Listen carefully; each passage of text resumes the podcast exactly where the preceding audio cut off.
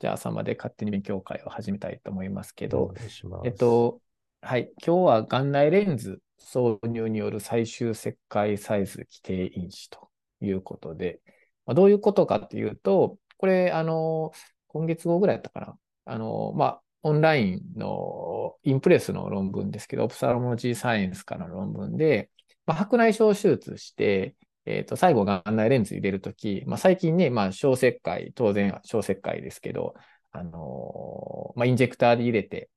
で、まあ、ムニューって入れたりするんちゃうかなと思うんですけど、まあ、それによって、まあ、こう、切開サイズが、まあ、みんなちょっと大きくなってるんちゃうかなとは思うんですけど、まあ、そういったね、ガーナレンズ挿入の時に、まあ、最終切開サイズが、まあ、どういった因子で規定されるかどうかっていうのを、まあ、実験的にちょっとやった論文がありまして、laboratory analysis of qualitative factors for the、uh, final incision size due to intraocular lens injection insertion っていう、まあ、そういう論文なんですけど、まあ、これトンガン、まあ、人では、人のね、実際のやつでやってるわけじゃなくて、トンガン、実験的な話なんで、まあ、トンガンを用いて、まあ、いろんな様々なインジェクターを使って、まあ、検討しましたっていうことで、まあ、普段やってることにちょっと参考になったらいいかなと思って、ちょっと紹介したいかなというふうに思います。で、まあ、この使ったインジェクターが、まあ、結構、まあ、日本でね、使ってるのみんなアルコンとか、まあ、あの、まあ、AMO のやつとか、あと、ホヤとか、あコアとか、あまあ、いろいろあると思うんですけど、えっ、と、ここでいろいろ使っているのが、まあ、日本で使っているとしたアルコンのあオートノミーっていうね、まあ、いわゆる自動のピュンって出てくるやつとか、あと、まあ、自動じゃないやつのウルトラサートっていうやつ、あと、コアのまあ、オリジナルインジェクターとか、あと、ホヤのMultiSert っていうのが、まあ、一応この実験の中に入ってるんですけど、他にはこう、 Medicel っていう Accuject とかのやつとか、カールツァイスのやつとか、まあ、そういうのが一応検討されてるんで、ちょっと一概にこう自分らが普段使ってるやつじゃないかもしれないんで、あれなんですけど、まあ一応ここでは、まあいろんな因子を全部入れて、で、 mixed effect model を使って、まあ、最終的に検討していると。で、まあ、この彼らも、このイントロとかでいろいろ言ってたんですけど、今までこういう、まあ、白内障手術後のこの切開サイズと、まあ、インジェクターの関係っていうのが、まあ、1対1対応ぐらいでね、まあ、これと、ある因子と、例えばで言ったら、その、まあ、あの、インジェクターの、まあ、チップのアングルとか、あと、バーティカルチップダイアミターとか、要するにその縦の高さですよね。あの、とか、あそういうので、えっ、ー、と、一個一個が関係するかどうかっていうような話は、まあ、いくつか、っていうか、まあ、たくさんあると思うんですけど、そのいろんな因子を全部混ぜこぜにして、で、最終的に、えっ、ー、と、どうやったかとかっていう風なモデルは、まあ、ないという話なんで、まあ、そこが、まあ、彼らからしたら、まあ、新しいものじゃないかなっていうところで、えっ、ー、と、最初に言っていました。目的としてはそういうことを言っていました。で、どういう、まあ、あの、ものを見てたかっていうと、まずインジェクターどうしてもこうベベルがね、あの、あると思いますけど、ベベルのそのいわゆる角度と、あと、まあ、そのインジェクターの上と下のいわゆる長さに、要するにそれが高さ、インジェクターの高さっていうこと。あと、切開の、え、ー、と、長さ、切開の長さ、切開辺、あの、クリアコロニアインシジョンですので、まあ、それの、えっ、ー、と、切開の長さっていうことと、あともう一つ切開の深さ。深さっていうのは、まあ、インジェクターを最後入れた時の、え、ー、と、まあ、先端から、まあ、その実際のクリアコロニアの、まあ、一番外側の部分の長さのことを一応、あの、インサーションデプスっていう風にしているんですけど、まあそういったものをいろんな因子に入れて、あ切開幅もそうですけど、あの、入れて、まあやったと。で、どういう風に実験したかっていうと、まあ一眼、トンガンありますと。それを、こういわゆる、一眼につき4回こう切ってるわけなんですよね。まあだから90度ずつぐらいこう全部切ったい。もちろんその毎回ちゃんと圧を上げて、えー、ちゃんとやっているんですけど、1眼につき3から4切回ぐらい。まあちょっとインジェクターによったら少し大きくなっている3ミリぐらいのインジェクターもあったみたいなんで、その場合はまあなんか3眼とかでやったりしてるみたいなんですけど、まあそうじゃない場合は、まあえっ、と、4眼、1眼につき4眼ぐらい使ったりしているということで、で、だから最終的にこれ120眼ぐらい使って、まあ、500切開ぐらい角膜切開をして、それの、まあ、検討を個一個しましたっていうような話です。で、えっ、ー、と、ここでもう一回、その、今後、まあ、ミックスエフェクトモデルでやったんですけど、えっ、ー、と、まあ、ランダム効果、インデックスが、まあ、インジェクターのモデルで、で、固定の効果が、このさっき言った、まあ、バーティカル、ティップダイアミター、バーティカルダイアミターその、要するに、インジェクターの高さ、先端の高さと。あと、術前の、術前というか、まあ、入れる前の、まあ、えっ、ー、と、まあ、えっ、ー、と、径ですね。せあの、各、あの、石灰層の径。あと、挿入深度。これ、これがいわゆるさっき言った、あの、先端からプリアカコロニアの、まあ、その、一番最初の部分ね。要するに、一番角膜の外側と。っていうのと、あと、その石灰の長さと、あと角膜高とかも一応測ったりとかして、厚みっていうのもちょ当然関係したりするかもしれないので、まあ、そういうパラメーターをいろいろ見ましたということです。で、この、要するに最終的な、あこれ何で測ったんですか、この角膜高とか。角膜高とかはね、ペンタカムとかで実際に、そうそうそう。あの、トンガのやつを測ってるって。はい。で、えっ、ー、と、そうやね。で、えっ、と、最終的に、じゃあ、最終的な、その、おお石灰、あの、インジェクターでレンズを入れた後に、最終的な、その石灰層の大きさが、あどうなったかっていうので、一番優位な影響を与えたのが、この、これ4つあったんやけど、まあ、1つは、えっと、最初の術前の、術前というか挿入前のインシジョンサイズと。これが、まあ、えー、関係あったっていうことと、あと、バーティカルティップダイアミターということで、いわゆるその、インジェクターの高さ。インジェクターが要するに縦に長いと、まあ、そんな影響を与えると。あと、挿入の長さ。挿入の長さというか、挿入の深さ。先端部からこの角膜側までの長さということと、あと、石灰の長さ。いわゆる石灰層ですね。普通にクリアコロニアでインシジョンを作りますけど、まあ、それの石灰の長さっていうのが優位な影響を与えたっていう。で、特にこの、いわゆるバーティカルティップダイアミターっていう、このいわゆる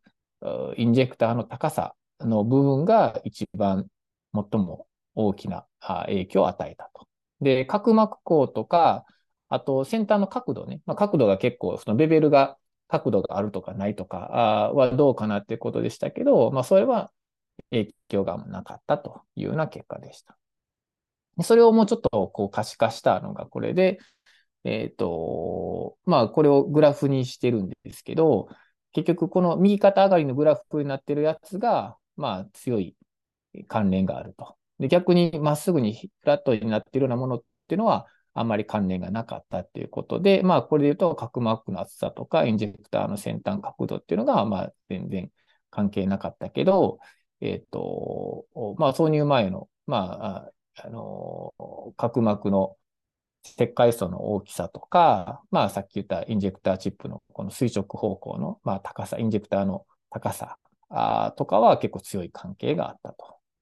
で、他にもさっき言ったように、挿入の深さとか石灰状の長さっていうのも、まあ、有意な関係がありましたよっていう話です。で、これをいろんなもちろんそのインジェクターのモデルによって、その適正の石灰の幅とかっていうのがあるとは思うんですけど、どのモデルにおいても、これは同じような結果やったみたいで、で、これそれぞれいろんな多分石灰サイズで、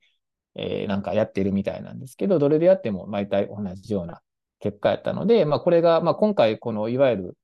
まあ、日本でよく使ったりしているのはテクニスのレンズとかはここに入っていないんですけど、あのー、それでも多分同じようにやったら、多分このモデルを使えば同じような結果が出るんじゃないかな、みたいなことは言ってました。というのも、まあ、どのレンズ、どのインジェクターを使っても、まあ、同じような、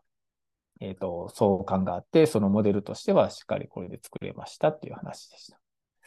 で、じゃあ、どれぐらいこう変わったかとかっていうことなんですけど、えっ、ー、と、プレイ、えー、オペレーティブインスジョンサイズっていうのがまた平均では2.48ぐらいだったんですが、まあ、ポストになると、だから2.74ぐらいっていうので、だいたいまあ平均、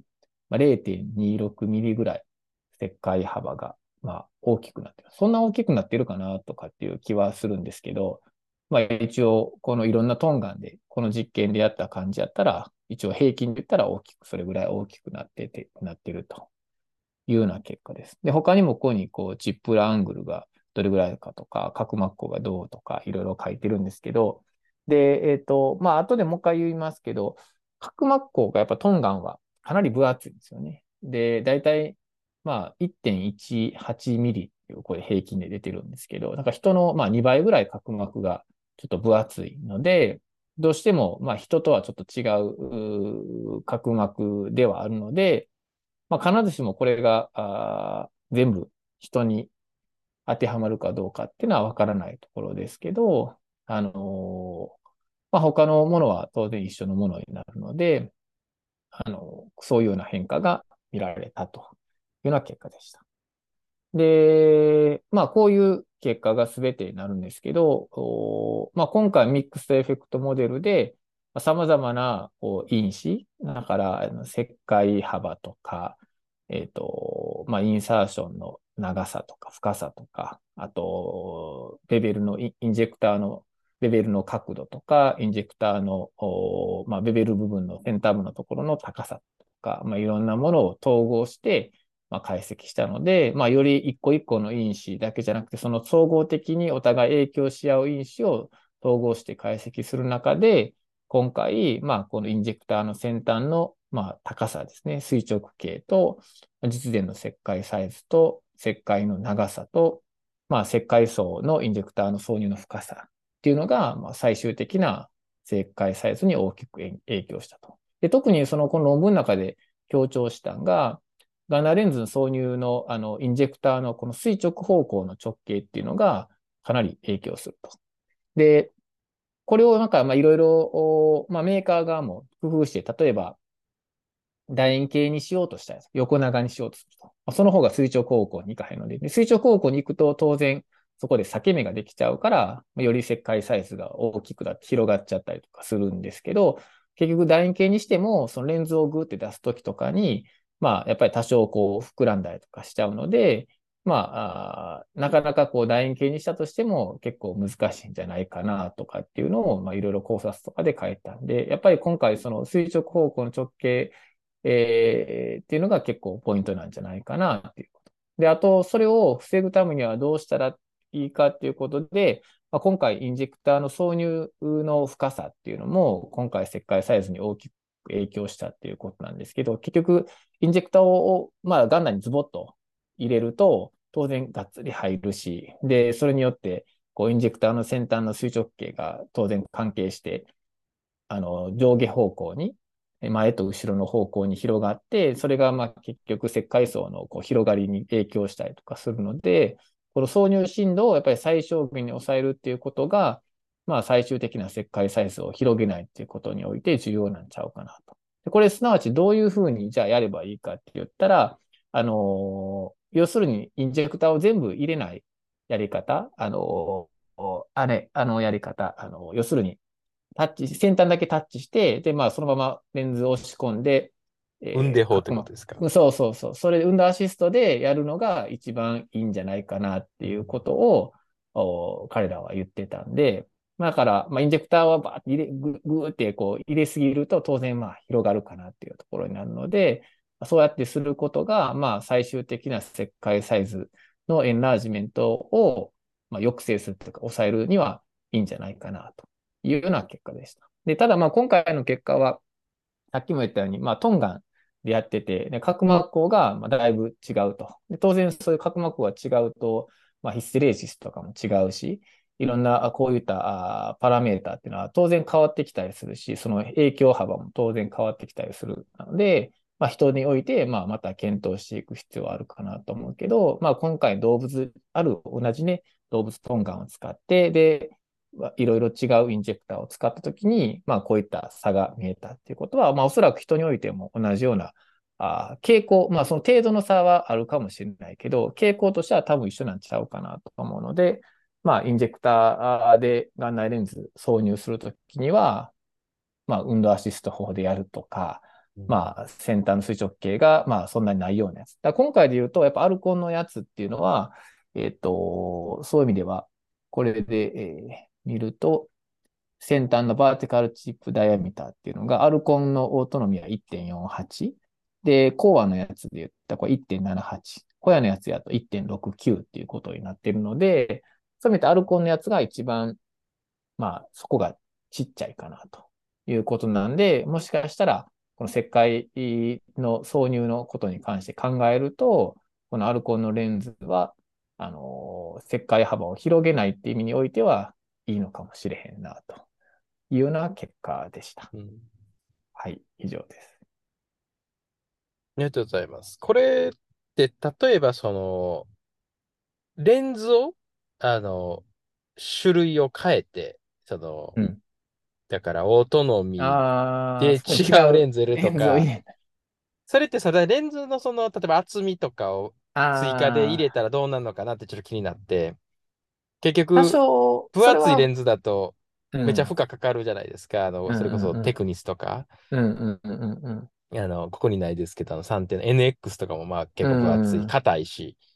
うん。なんかそういうのも関係してへんのかなって、いや、それもあり得るとは思うよね。だから当然そこに入れるときに、うん、結局やっぱりこう垂直方向に、こう、運転に対して、うん、挿入時にか圧がかかると、やっぱり避けるってことですかが避けたりとかして、で、石灰幅が結構広い。今回もまあだから